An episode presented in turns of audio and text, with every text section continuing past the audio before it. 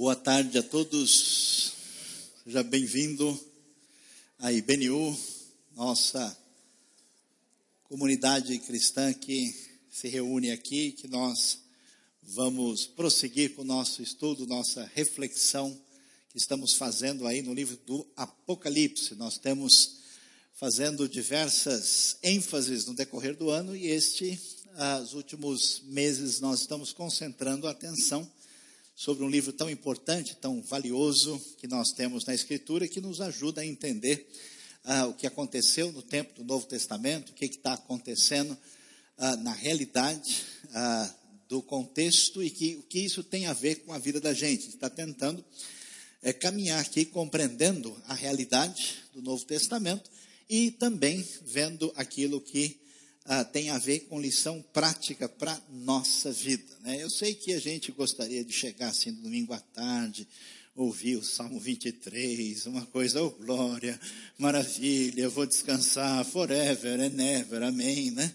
Mas a gente tem que crescer com consistência e às vezes a gente vai ler certas passagens da Bíblia que não vai ser tão interessante assim para o nosso gosto, mas o Ministério da Saúde Espiritual diverte, isso pode fazer muito bem para a sua vida, para o seu coração. E vamos ver aí o que a Bíblia tem a dizer na sequência do Apocalipse sobre as sete taças da ira de Deus, hoje focalizando capítulos que são 14, 15 e 16. Vamos nos lembrar dos sete setes que aparece no Apocalipse. Você já pensou que não devia? 7, 7 são 14, são mais 7, 21, não tem nada a ver aqui. São sete igrejas, sete selos, sete trombetas, sete personagens, sete taças, sete juízos e sete coisas novas. Nós vamos então focalizar aí as chamadas sete taças que vão aparecer, aí como você vê, depois né, de ter visto as sete igrejas, sete selos, sete trombetas, sete personagens, agora vamos ver o que é que a Bíblia nos apresenta. E, na verdade, como nós mostramos, ah, nós temos lá os selos, nós vimos a questão das trombetas e agora as taças. Na verdade, o último abre um enfoque para englobar os outros. Da mesma maneira, quando foi anunciada a última trombeta, a última trombeta vai abrir espaço para as sete taças do juízo de Deus e há uma espécie de intervalo entre aquilo que aconteceu na última trombeta e o que nós estamos vendo aqui nesse intervalo que envolve agora as sete taças. Então, o que, que vai aparecer? Vai aparecer o cordeiro no Monte Sião. Vão aparecer três anjos que são mencionados aí já logo no início, e também a chamada colheita da terra, que é sinal do julgamento divino.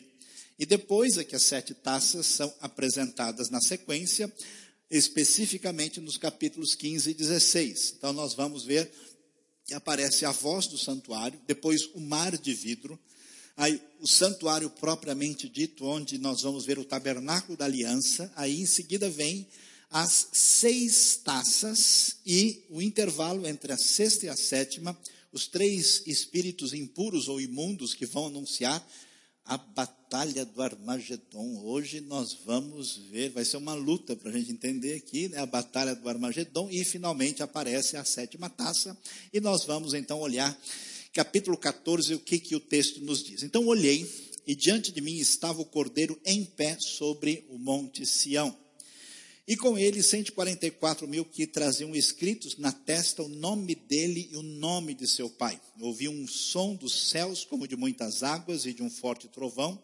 Era como de arpistas tocando seus instrumentos. Eles cantavam um cântico novo diante do trono dos quatro seres viventes e dos anciãos. Ninguém podia aprender o cântico a não ser os 144 mil que haviam sido comprados da terra. Estes são os que não se contaminaram com mulheres, pois se conservaram castos e seguem o cordeiro por onde quer que ele vá. Foram comprados dentre os homens e ofertados como primícias a Deus e ao cordeiro, mentira nenhuma foi encontrada em suas bocas, são imaculados. O que é que nós vamos encontrar aqui? Nós temos aqui, como você pode observar, o livro do Apocalipse, não só a literatura apocalíptica, tinha o costume de retomar o mesmo tema por meio de uma figura diferente. Nós vimos lá atrás, quando nós estudamos o capítulo 7, a ideia dos 144 mil, que é o número completo, como vocês sabem, 144 é um número valioso porque é 12 vezes 12. Nós temos as 12 tribos de Israel, nós temos os 12 apóstolos no Novo Testamento, 144 dá essa ideia de uma coisa total, até porque o próprio número 12 é 3 vezes 4.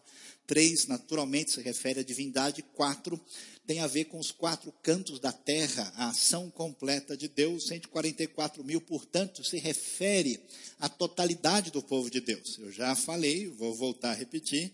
Tem uma turma de pessoas que torce para que esse grupo de redimidos sejam apenas judeus e outros torcem para que sejam apenas gentios mas não há nenhuma necessidade, até porque a teologia do Novo Testamento não faz esse tipo de separação, essa é uma figura do povo de Deus, na minha maneira de entender, que envolve gentios e judeus, e não envolve apenas o momento do futuro. E eles estão no Monte Sião, que é uma referência clara à terra de Israel e possivelmente, mais especificamente, a, a Jerusalém, mostrando a ideia de estar guardado na Cidade Santa, a ideia de estar protegido. Por que, que eles têm o nome escrito na testa aí? Porque, como nós dissemos, no mundo romano, a pessoa que pertencia a alguém era marcado. Onde? Na testa ou na mão. É como ser propriedade de escravo. Ou seja, o que vai acontecer agora? Porque quando as trombetas foram anunciadas, as trombetas elas fazem referência ao quê? Ao anúncio. Agora não tem mais anúncio. Já foi avisado. Agora é a hora de derramar a taça da ira. Então agora o julgamento vai ser consumado com intensidade e, portanto, o que, que vai ser mostrado aqui é a distinção, a separação entre as pessoas que estão relacionadas com o Cordeiro, que fazem parte dessa comunidade dos redimidos, em oposição exatamente àqueles que se deixaram marcar pela besta na trindade satânica que envolve as duas bestas e o anticristo que nós vimos no estudo passado lá, quando vimos o capítulo 13. Então, ele ouve todo esse som especial e é muito interessante porque no Novo Testamento não tem música. Não tem cântico praticamente. Pode ler Mateus, Marcos, Lucas, João, Atos, Romanos, Coríntios. Pode ir direto. Você tem um versículo apenas em Mateus que tendo uh, terminado ali, na ocasião da Páscoa, eles cantaram um cântico e foram para o Monte das Oliveiras. Você tem um versículo lá em Colossenses que fala salmos, cânticos, hinos espirituais e não tem menção à música. Ficou tudo guardado para o Apocalipse. Agora o negócio vai ser extraordinário. O louvor vai prorromper com força impressionante. Então, eles vão aprender esse cântico novo diante do trono só os 144 mil, que são aqueles que não se contaminaram. E aqui fala com mulheres que se conservaram castos. É claro, por isso que é loucura alguém tentar entender o Apocalipse literalmente sem entender simbologia. Aqui, evidentemente, a, a Bíblia não está questionando o casamento, a união matrimonial e dizendo que a situação. Ah, de não se casar representa uma espécie de superioridade espiritual. Não, aqui a ideia é exatamente a ideia de consagração total, e por isso é claro que isso é uma figura, isso é simbólico. Eles seguem o cordeiro, foram comprados dentre os homens, porque ou você é escravo da besta ou você é escravo de Deus. Então, foi comprado, comprado por Cristo na Ágora, no mercado, faz parte ah, desse grupo dos 144 mil, e mentira nenhuma. O que, que é mentira no Apocalipse? Não é isso que você pensou. Mentira, mentira religiosa, ou seja, heresia. Mentira quer dizer erro. Mentira quer dizer seguir um ensinamento falso no contexto do livro do Apocalipse. Por isso, a gente vai prosseguir e caminha e vi outro anjo que voava pelo céu e tinha na mão o evangelho eterno para proclamar aos que habitam na terra toda nação, tribo, povo e língua. É muito interessante a gente ver isso. Vamos voltar para pensar no contexto que você tem essa comunidade cristã perseguida e é uma grande novidade que pouca gente poderia imaginar que esse evangelho está crescendo e sendo divulgado, anunciado em tudo quanto é nação. Então essa comunidade está percebendo isso, está vendo que eles estão fazendo parte, estão recebendo a conscientização de aquela pessoa que não se submete à malignidade do Império Romano e que está do lado de Deus, faz parte desse grupo do cordeiro. Como nós dissemos, a tribulação tem sentido nessa época. O livro foi escrito para essas pessoas que sofrem, sem deixar de fazer referência a Roma e a Babilônia renascida do futuro, que vai ter o mesmo império ante Deus, portanto, o livro tem dupla face e, nesse sentido, dupla aplicação. Esse evangelho que é anunciado, ele disse em alta voz: temam a Deus e glorifiquem-no, pois chegou a hora do seu juízo. E aí a gente tem que pensar numa coisa séria. Muita gente hoje quer fazer o evangelho três vezes sem juros. O evangelho mais barato. O evangelho sem nada que deixe as pessoas, vamos dizer, aborrecidas. É uma espécie de aspirina gigante, aspirina de tu. Né? Deixa a pessoa mais calma, mais tranquila. Uma espécie de coisa apenas para a gente aguentar segunda-feira e a próxima semana. Mas o Evangelho não tem apenas notícias favoráveis. Tem uma notícia extremamente perigosa, que é exatamente anunciada àqueles que estão associados à besta. Por quê? Deus está avisando, Deus está advertindo, as trombetas soaram, era para ter a última chance do arrependimento, não houve, agora chegou a hora do seu juízo. Então, não haverá condições de ficar no meio do caminho. A chamada do Apocalipse aqui é exatamente que não há possibilidade de alguém ficar achando que pode estar aqui e lá com um pé em cada canoa. O juízo vai chegar, portanto, adorem aquele que fez os céus, a terra e o mar e as fontes das águas. E o segundo anjo o seguiu, dizendo aí, proclamando aquilo que está sendo esperado há tanto tempo, que é a destruição do império ante Deus, que é anunciada como caiu, caiu a grande Babilônia, que fez todas as nações beberem do vinho da fúria da sua prostituição. Babilônia aqui é referência a Roma, ao Império Romano, com toda a sua crueldade, com toda a sua grandiosidade com sua maneira de explorar e tratar as pessoas como nada. E as pessoas que se maculavam com o poder de Roma eram semelhantes às pessoas que se prostituem. É o caso das pessoas que não têm autenticidade, que vão fazer as coisas de acordo com a conveniência daquilo que lhe for favorável. Portanto, no contexto do Império Romano, você não tinha saída. Ou você adora o imperador e compromete a sua fé, ou você é leal a Cristo e padece a perseguição. Essa referência vai se tornar paradigmática, vai atravessar a história e a grande Babilônia tem o seu fim. Coliseu, uma das ruínas mais impressionantes da história antiga. Cristãos aos montes foram jogados para ser mortos por leões, foram assassinados ao vivo, divertiram as multidões romanas, o sangue desses cristãos conquistou o mundo antigo, levando milhares de pessoas a se converterem. Como o Evandro falou no início, assim acontece em outros países do mundo hoje, onde a resistência ao Evangelho é acentuada, mas o Evangelho vai bem. Eu recebi uma notícia essa semana que os lugares onde o Evangelho cresceu mais espantosamente nos últimos anos foram exatamente nos países mais fechados. Semana passada, nós tivemos um Summit, onde eu tive participando com vários palestrantes internacionais sendo apresentados. Os irmãos sabem onde é que teve um summit esses dias? Na Mongólia. A Mongólia, há pouco tempo, não tinha nada de cristianismo. O país onde mais cresceu a fé cristã nos últimos anos foi no Nepal. E os outros a gente nem comenta para preservar quem vive lá. Um terceiro anjo seguiu, dizendo em alta voz: Se alguém adorar a besta, olha a distinção, e a sua imagem, e receber a sua marca na testa ou na mão, também beberá do, do, do vinho do furor de Deus. A besta, ou melhor, as bestas, que envolve a união do poder religioso com o poder político ante Deus. Quem se entregar a isso não tem alternativa, vai receber a ira de Deus. Esse vinho que foi derramado sem mistura no cálice da sua ira. Será ainda atormentado com enxofre ardente na presença dos santos, anjos e do cordeiro, e a fumaça do tormento de tais pessoas sobe para todo sempre. Para todos que adoram a besta e a sua imagem, para quem recebe a marca do seu nome, não há descanso dia e noite. Aqui está a perseverança dos santos que obedecem aos mandamentos de Deus e permanecem fiéis a Jesus. Qual é o objetivo de João? Pessoal, não joguem a toalha, não entrem em desespero. Eu sei que é difícil, vocês estão numa situação terrível.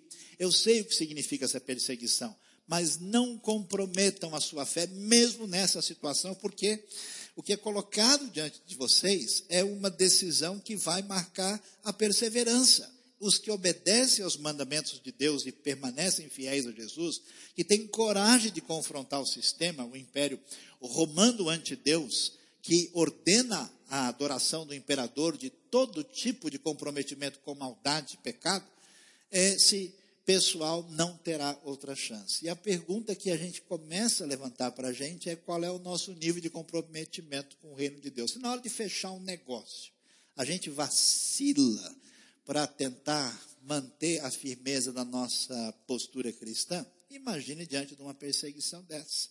É igual o sujeito que era nervoso, falou, pastor, eu sou crente, meu facão não é crente, não. Eu vou resolver esse negócio agora. Então, qual é o nível da nossa a fidelidade, do nosso comprometimento com a, o reino e com o testemunho de Cristo? Então, ouviu uma voz dos céus dizendo: escreva. E olha que coisa interessante. Entenda isso no contexto. Quem está ouvindo isso foi quem viu o primo dele ser morto na perseguição. Viu seu irmão na fé com quem ele tomou ceia junto, ser assassinado e ser destruído. E aí, o que é feito dessas pessoas? Declaração do Apocalipse: Felizes os mortos que morrem no Senhor de agora em diante. Diz o Espírito: sim, eles descansarão das suas fadigas, pois as suas obras os seguirão. Isso era verdade naquele tempo e será verdade quando a tribulação última e a manifestação do anticristo futura se apresentar na realidade da história. Olhei e diante de mim estava uma nuvem branca assentado sobre a nuvem alguém semelhante a um filho do homem. Ele estava com a coroa de ouro na cabeça e uma foice afiada na mão. Uma descrição que envolve a realidade do reino de Cristo, um desafio ao imperador romano, e uma foice afiada na mão, que é uma figura de julgamento, que aliás é bastante pertinente à realidade do Antigo Testamento. Várias vezes você vê essa ideia de julgamento associado com esse elemento agrícola, da ceifa, ah, dessa ah, ah, seara, dessa ação divina. Então saiu do santuário, e o que, é o santuário? O santuário, vamos lembrar, a gente vai ver daqui a pouco, é lembrança do tabernáculo. O santuário tinha a arca da aliança, a arca da aliança tinha as tábuas da lei lá dentro, é a referência à lei de onde procede a justiça divina, sai um outro anjo que bradou em alta voz aquele que estava assentado sobre a nuvem: tome a sua foice e faça a colheita, pois a safra da terra está madura, chegou a hora de colhê-la. Não há mais o que esperar, há uma distinção em quem é da besta e quem faz parte daquele que é o cordeiro. Assim, aquele que estava sentado sobre a nuvem passou a sua foice pela terra, e a terra foi ceifada esta é a hora de passar a foice e, portanto, quem não se colocou do lado do cordeiro, como a gente pode dizer, foi-se a oportunidade. Outro anjo saiu do santuário dos céus, trazendo também uma foice afiada. Ainda outro anjo que tem autoridade sobre o fogo saiu do altar e bradou em alta voz aquele que tinha foice afiada: Tome a sua foice afiada, ajunte os cachos de uva da videira da terra, porque as suas uvas estão maduras o anjo passou a foice pela terra e ajuntou as uvas e as lançou no grande lagar da ira de Deus. Elas foram pisadas no lagar fora da cidade. E correu sangue do lagar, chegando ao nível dos freios dos cavalos, numa distância de cerca de 300 quilômetros. O que quer dizer isso? Que história é essa? Essa distância que está em estádios e agora aparece como 300 quilômetros. A figura, a ideia da cidade é equivalente ao Monte Sião. Diz respeito ao lugar onde está a proteção dos 144 mil que segue o Cordeiro, que é o povo de Deus fiel a essa aliança. Quando ele usa essa expressão de cerca de 300 ou 350 quilômetros, porque aqui a medida uh, originalmente está em estádios e às vezes pode variar um pouco, é uma medida tradicional que se fazia sobre a extensão da terra de Israel de norte a sul. Especialmente quando se contava a medida mais constante da história do povo, que ia de Dan a Berseba. Hoje, se você pegar o estado de Israel, tem 454 quilômetros de norte a sul.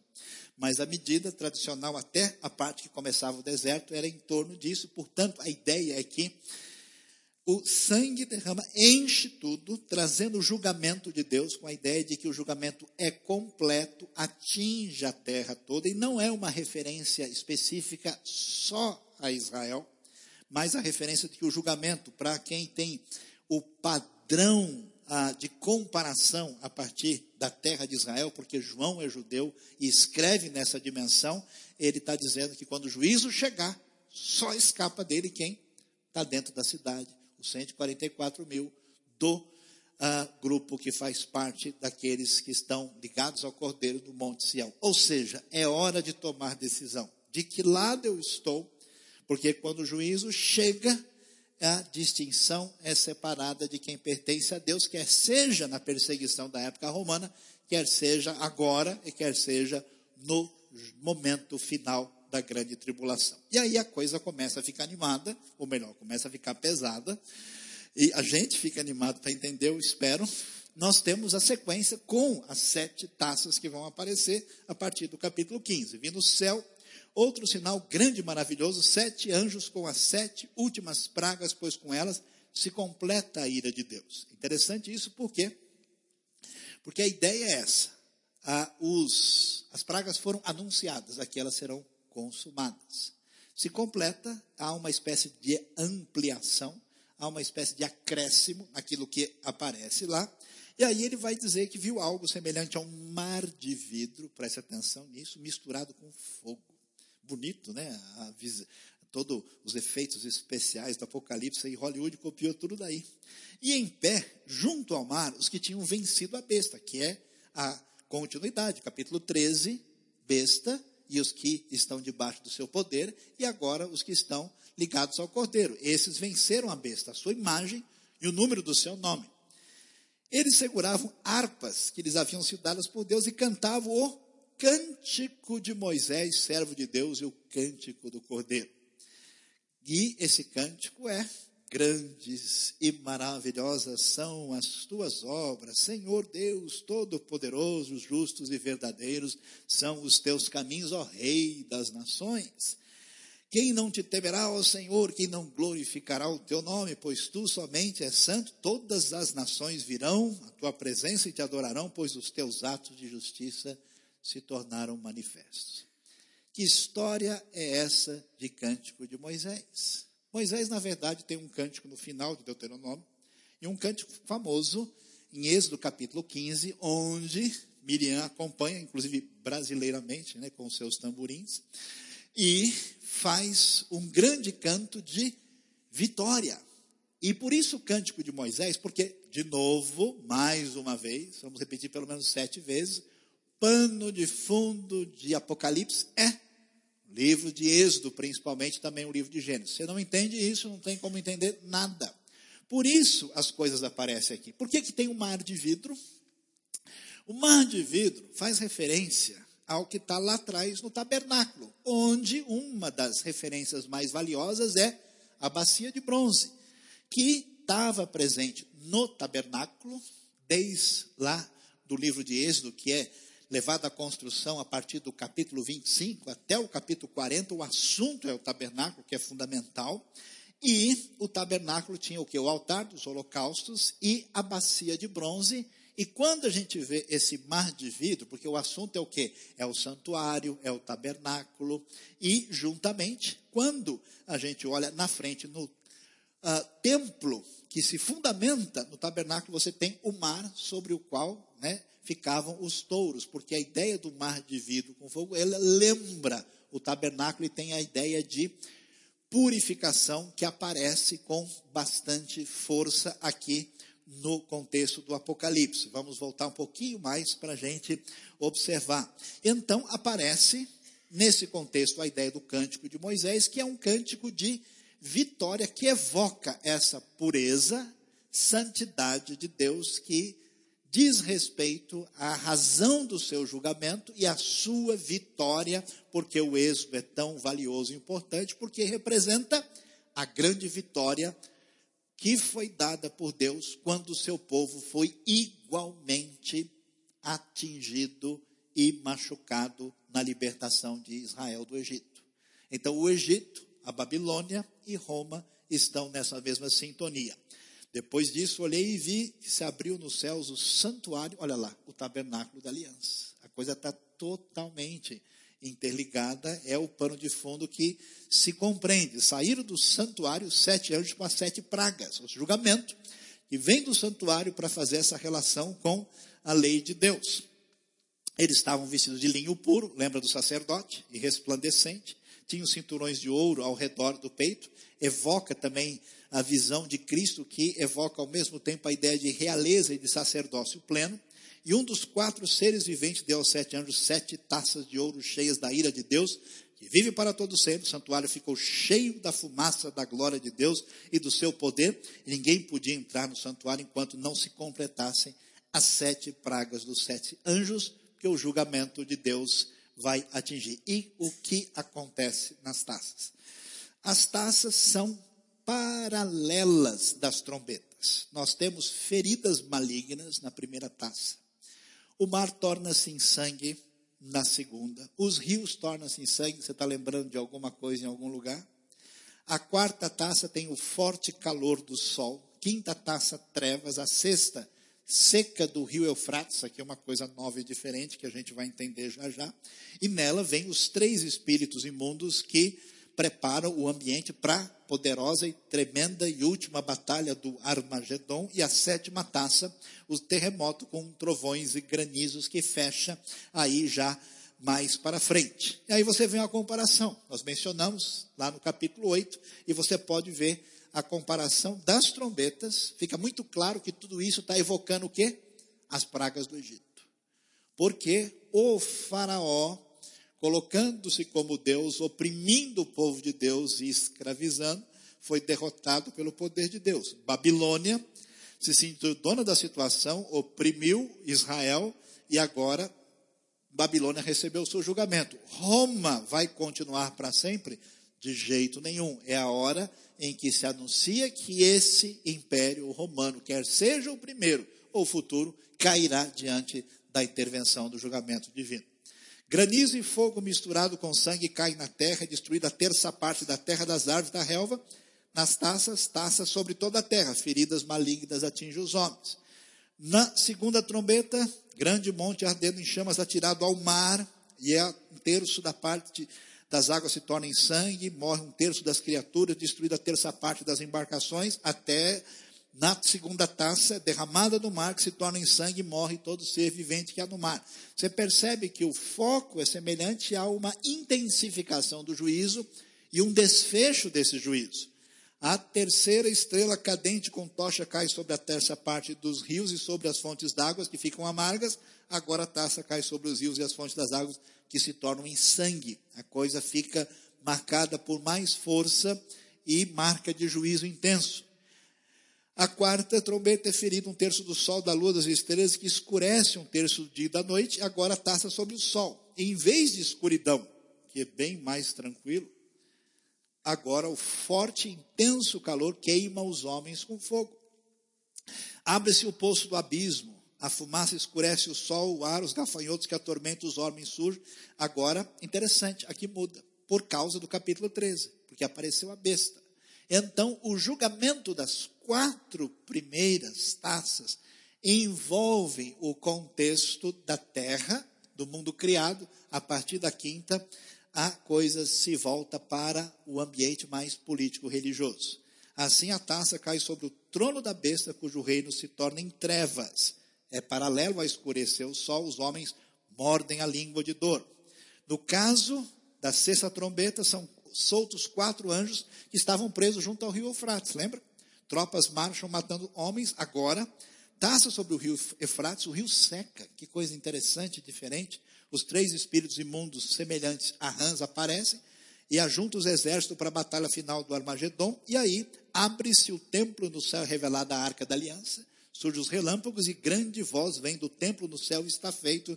Surge relâmpagos, vozes, trovões, manifestando o poder de Deus. E a gente chega ao capítulo 16 para ver essa intensificação do juízo e a consumação do juízo que chega. Então ouvi uma forte voz que vinha do santuário e dizia aos sete anjos: Vão derramar sobre a terra sete taças da ira de Deus.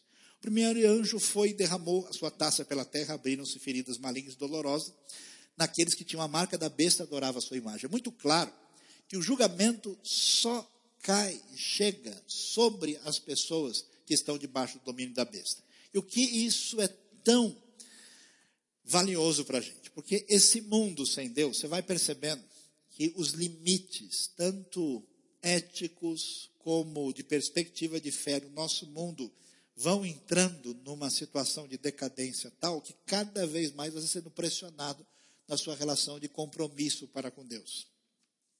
E para com a verdade da palavra. Vai chegar uma hora que não tem jeito, o sujeito vai ter que decidir, ou ele está aqui ou ele está lá.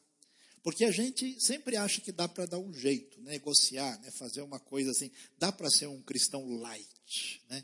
Eu sou um cristão sem colesterol, eu sou light. E quando dá certo, eu me lembro de Deus. Mas a pressão que vem de fora é tão intensa à medida em que essa Roma babilônica se manifesta com mais força que chega uma hora que não tem jeito, é necessário mostrar sua postura de fidelidade. Então as feridas caem sobre quem está envolvido com a besta e sua imagem. O segundo anjo derramou a taça no mar, transformou-se em sangue o mar, como um morto e morreu toda a criatura que vivia no mar. E a gente fica pensando, por que é que Deus tem que fazer uma coisa como essa? Parece que não tem sentido. A razão é que o homem é o responsável pela terra. Ele é como se fosse o, o zelador do condomínio. E alguma coisa que envolve a ele atinge todo o domínio da criação, porque o pecado não fica limitado à individualidade, ele tem essa perspectiva quase que ecológica, que atinge tudo à sua volta.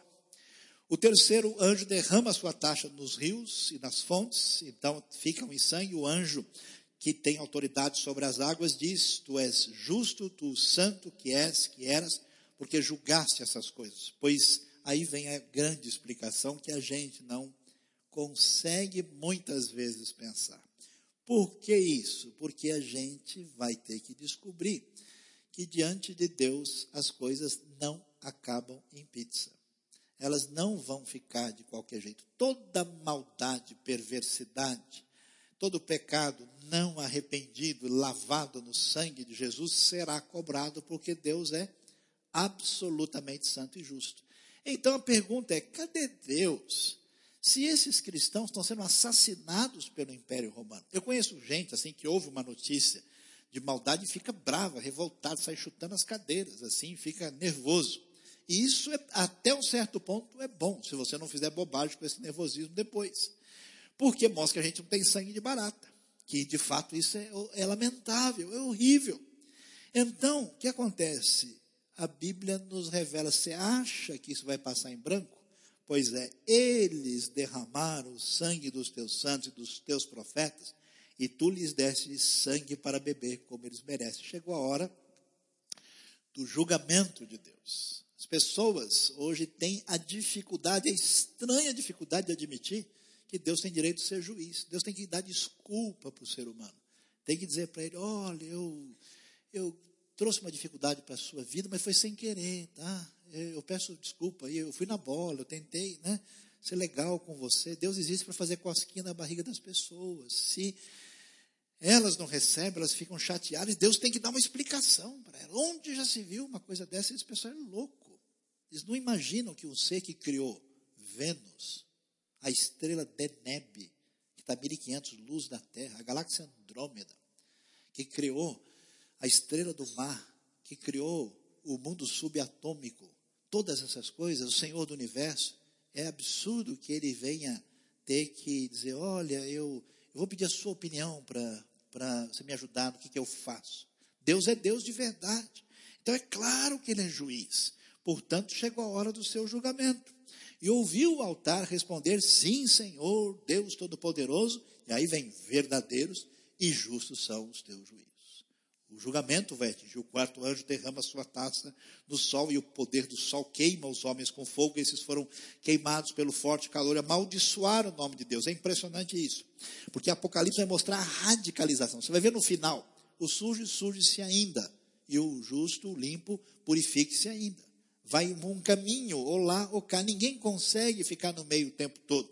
Então, eles, mesmo diante disso, amaldiçoaram o nome de Deus que tem domínio sobre estas pragas, contudo recusaram arrepender-se e glorificá-lo. Lembre-se do faraó? Endureceu o seu coração mais uma vez e não deixou o povo ir. Esse é o detalhe. Às vezes, Deus mexe com a vida das pessoas para dar uma, uma acordada nelas. Meu amigo, você está tanto tempo enrolando e nunca tomou um posicionamento claro pela sua fé. Meu amigo, você é um cristão meia-boca há muito tempo. Você acha que você vai chegar onde com isso? Acorde, volte, posicione-se. Então, o quinto anjo derrama, derrama sua taça sobre o trono da besta, cujo reino ficou em trevas. Os homens mordem a sua língua de agonia, blasfemam contra o Deus do céu por causa das dores das feridas, mas recusam-se a arrepender-se de novo. O sexto anjo derrama a taça sobre o grande rio Eufrates e secam-se as suas águas para que fosse preparado o caminho para os reis que vêm do Oriente. E aí a gente pergunta, o que quer dizer isso? A maior parte das pessoas, e você até pode acompanhar, vi saírem da boca do dragão, da boca da besta e da boca do falso profeta, três espíritos imundos semelhantes a rãs. A trindade do mal, o falso profeta é a, a uma das bestas, então você tem a besta da terra, a besta do mar, poder religioso e o poder político, juntamente com o dragão, que explicitamente é Satanás, numa espécie de trindade satânica, os três espíritos imundos semelhantes à rã, porque a rã é um animal imundo pela kashrut, pela lei judaica, pela lei do Antigo Testamento, ela simboliza. Né? A rã não é a coisa mais legal para a gente acariciar, vamos ser convenientes assim. Esperava ouvir pelo menos um amém, mas acho que eu sou voto vencido aqui. São espíritos de demônios que realizam sinais miraculosos, eles vão aos reis de todo mundo a fim de reuni-los para a batalha do grande dia do Deus Todo-Poderoso. Uma batalha que vem, Cristo Jesus afirma que vem inesperadamente, eu venho como um ladrão, feliz aqueles que permanecem vigilante e conserva consigo as suas vestes, para que não ande nu, não seja vista a sua vergonha, que seja pronto, preparado então os três espíritos se reuniram no lugar que em hebraico é Armagedon. O que, que tem isso a ver com o rio Eufrates? Por que o rio Eufrates? A interpretação mais imediata desse texto vai sugerir que nessa batalha final, um exército do Oriente vai vir literalmente e vai invadir Israel e fazer uma guerra física no lugar. E para que isso aconteça, o rio Eufrates fica seco. Mas isso, no nosso contexto hoje, é absolutamente sem sentido desnecessário. Desde quando o exército hoje de guerra precisa secar o rio Eufrates? Por que, que o rio Eufrates é seco lá? Porque todas as invasões da história de Israel na terra sempre vieram do norte. Por quê? As grandes potências que destruíram a nação depois que ela se estabeleceu foram a Síria e Babilônia e a Síria e Babilônia cruzaram o rio Eufrates para chegar lá, que é o principal empecilho. Então, com essa figura em mente, a ideia é o rio Eufrates está seco para que haja invasão. Porque onde é que estavam os 144 mil? No Monte Sião. Onde é que está tranquilo, onde não há, onde há a, a, proteção é na cidade, né? porque o resto enche de sangue. Então, essa figura de proteção se estabelece em relação à terra de Israel para mostrar o lugar onde será a grande última batalha entre o bem e o mal, que tem a ver com Harmagedon. O que é Harmagedon? Harmagedon é o monte de Megido ou Megido, que é um lugar explicitamente conhecido e percebido na história que você pode olhar. Dá uma olhadinha nesse mapa, ele está aí com bastante intenção. Você está vendo que a parte onde está aquele círculo preto ah, tem ali uma parte verdinha, está vendo? Em cima dela está tudo vermelho, embaixo dela está tudo vermelho. Por quê? Porque você tem as montanhas que começam a subir na direção da Galileia, onde começa, por exemplo, a cidade de Nazaré, e as montanhas que começam na direção para ir para Samaria uh, e para a região central de Israel. Aquela parte verdinha é o vale de Jezreel, é o vale de Asdralon, é o vale onde ficava a cidade mais importante de estratégia militar de toda a história de Israel, que é o vale de Jezreel, o vale de Megido. É um vale extremamente fértil, bonito, no meio desse ambiente de montanhas, onde estava o lugar mais precioso da antiguidade. Por quê? Porque ali, a terra de Israel é a terra mais importante do mundo antigo por causa da sua posição estratégica. Todo mundo queria dominar, porque dali você vai para a Turquia e vai para a Europa, dali você vai para a Ásia, para a Babilônia, dali você vai para o Egito. Todo mundo, o pessoal pensa que tem conflito em Israel agora, nunca deixou de ter conflito. A terra passou mais ou menos na mão da monarquia de Israel apenas desde o tempo da conquista até foi mais, no máximo 500 anos. O Reino Unido não durou 200. Foi extremamente pouco tempo. Porque é um lugar muito valioso no ambiente. E qual é o lugar mais valioso de todos? Meguido. Por quê?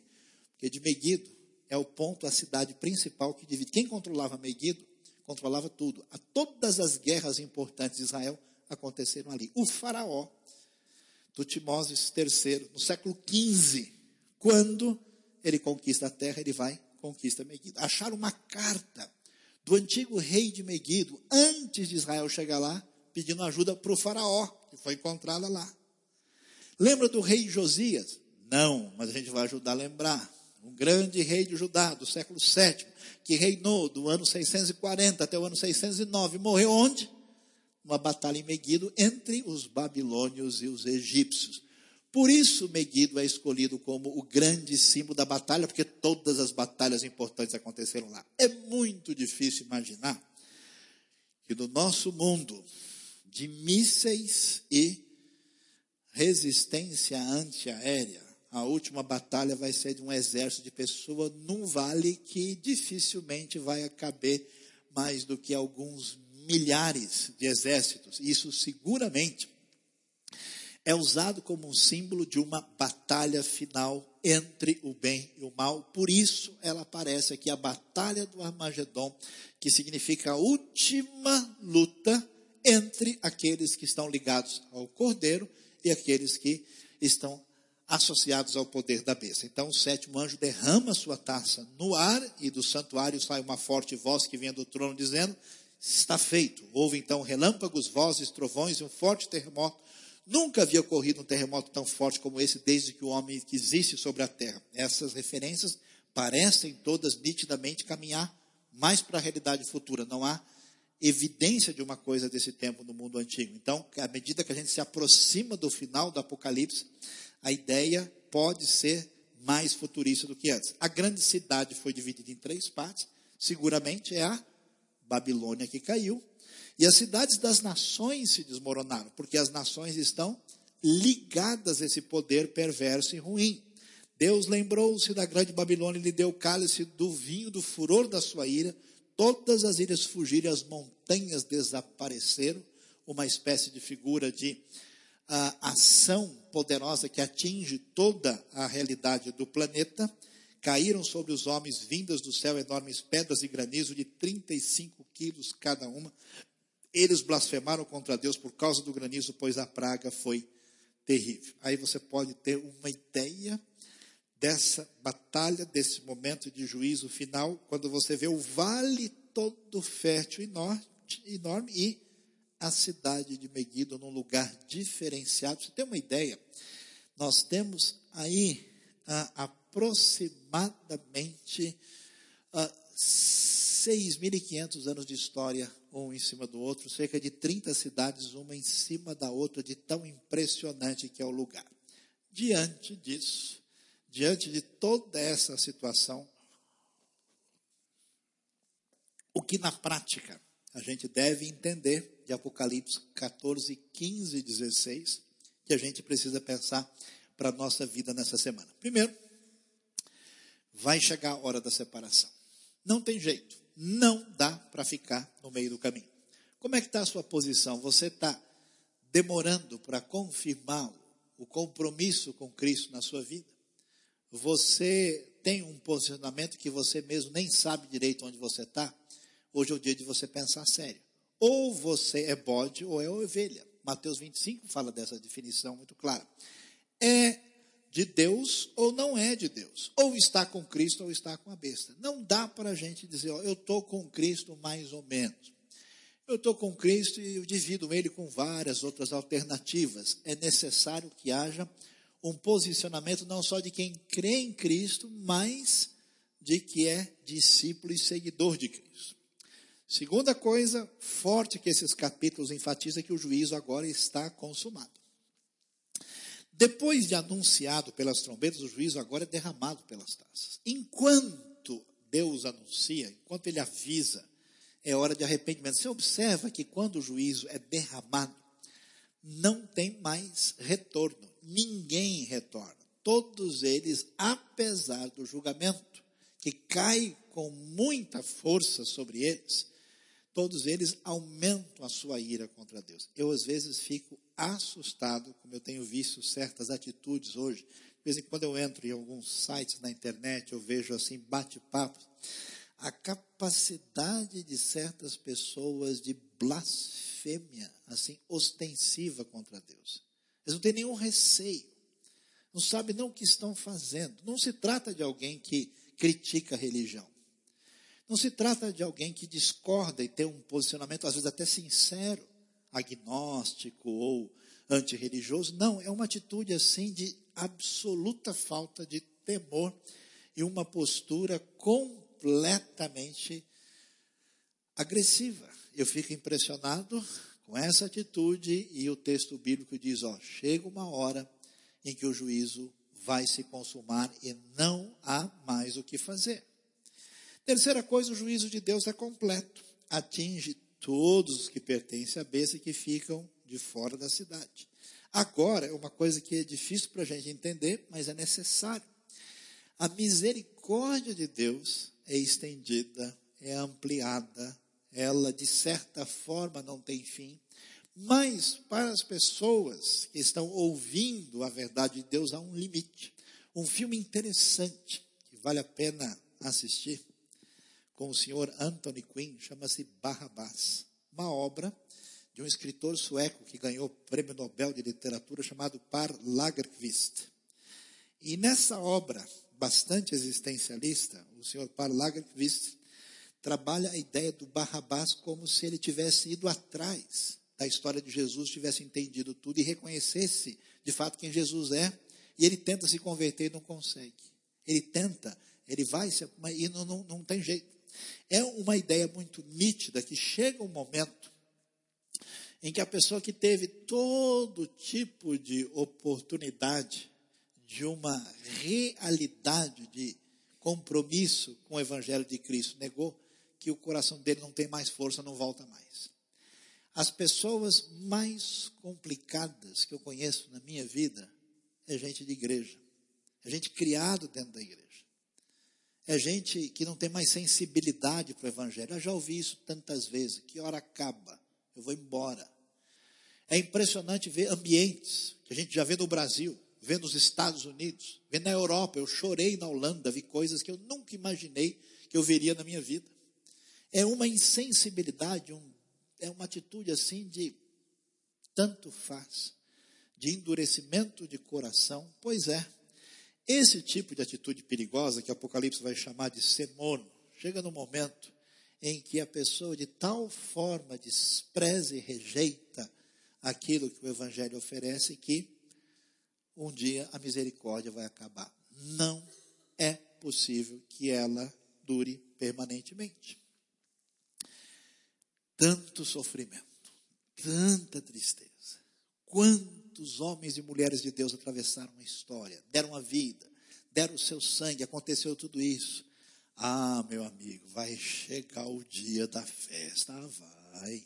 Vai chegar o dia da grande, da grande comemoração, adoração da vitória, o cântico de Moisés e cantava o cântico de Moisés, servo de Deus, e o cântico do Cordeiro, como quem diz: Olha, você lembra no passado, o Faraó achou que era muita coisa, Deus deu a vitória, redimindo o seu povo. Vai chegar o momento da grande glória na vida eterna, pela vitória que o Cordeiro nos deu. Portanto, pode preparar, você pode estar desafinado, Maestro Hugo vai dizer, ó, não está muito bom, mas a gente afina na ressurreição. A minha esperança, por exemplo, é a ressurreição. Oh, glória a Jesus, né?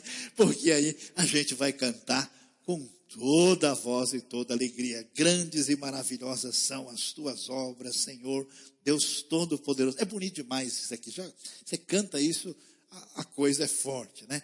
Justos e verdadeiros são os teus caminhos, e é bom isso você ouvir a frase, ó, Rei das Nações. Porque o faraó achou que ele era rei das nações. Nabucodonosor achou, o César achou, Cristo Jesus é o rei das nações. O Messias de Israel, Salmo 2. Por que se levantam as nações e conspiram contra o Senhor e o seu Mashiach, o seu ungido? Eles querem quebrar as algemas, mas o Senhor zombará e se rirá deles, porque ele será rei para sempre. O mal é desmascarado. Problema sério do mal é que ele chega de mansinho. Ele chega bonito. Como é que é o nome do filme mesmo? O Diabo Veste Prada, não é isso?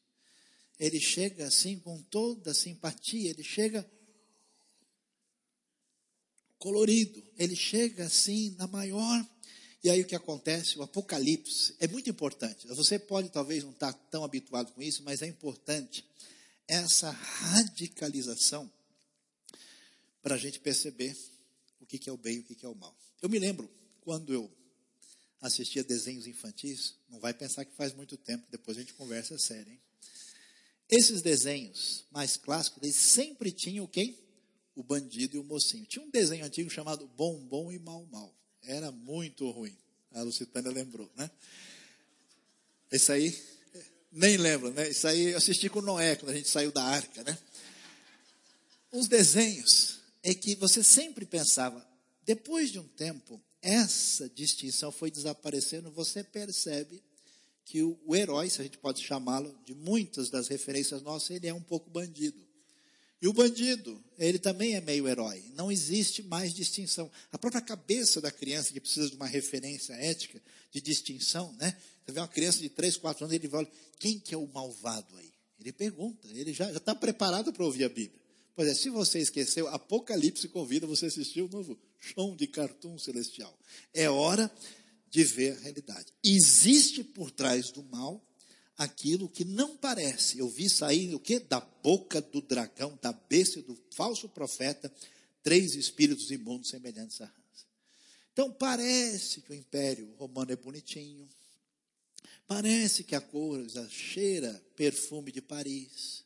Parece que a coisa está, mas por trás desse sistema a perversidade, a maldade cresce cada vez. Por isso, Igreja de Cristo, a gente não pode abrir mão de duas coisas, por favor, pensem nisso.